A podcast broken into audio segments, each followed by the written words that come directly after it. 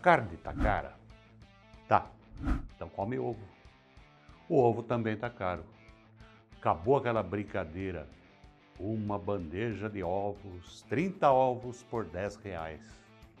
Hoje eu acho que nem ovo de pomba dá para comprar por 10 reais. Não estou falando em bandeja, estou falando em dúzia. O arroz e feijão tá caro? Tá. Come macarrão. Mas o macarrão também tá caro. Então come peixe.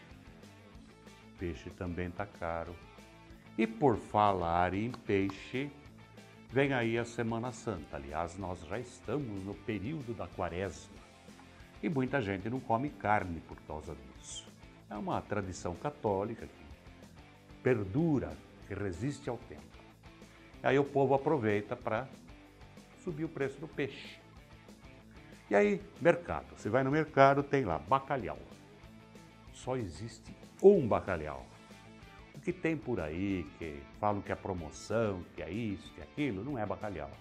É o site, é o zarbo, é o ling, que são peixes salgados. Parece bacalhau, mas não é. E o bobão vai no mercado, compra aquela porcaria e faz uma bacalhoada na Páscoa, porque todo mundo come bacalhau na Páscoa. É só mudar o hábito. Primeiro podia, agora não pode mais criar galinha no quintal, não pode mais ter chiqueiro, porque é uma questão também de saúde pública. Chiqueiro a gente sabe que incomoda, galinheiro também enche bem o saco. Então não dá mais para ter isso em casa. Até porque antes as casas eram enormes, os terrenos eram enormes, tinha lugar para isso, o pessoal fazia horta, plantava almeirão, alface, rúcula, cebola, tomate, pegava tudo na horta. Mas aí inventaram as imobiliárias.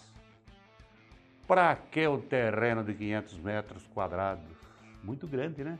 Vamos dividir em dois, dá mais lucro. Então criou-se o terreno de 250 metros.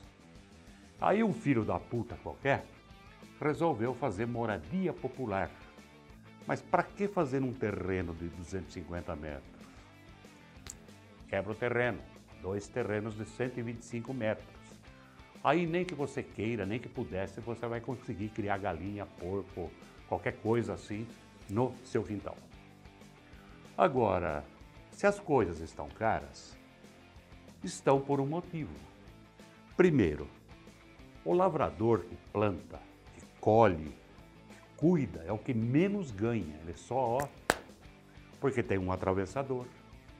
Depois tem a tal da SEASA ou CEAGESP, que tudo tem que ir para lá.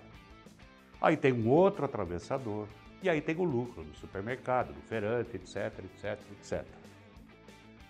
Bom, tudo isso eleva o preço. Agora você lembra um tempo que o tomate estava caro, que a cebola estava cara e que o pimentão chegou a custar quase 20 reais o quilo? Pois bem, não sei o que deu no povo nessa época, que o povo parou de comprar pimentão e o pimentão foi ficando velho e começou a murchar. Aí o mercado passou a vender a 5 reais o quilo.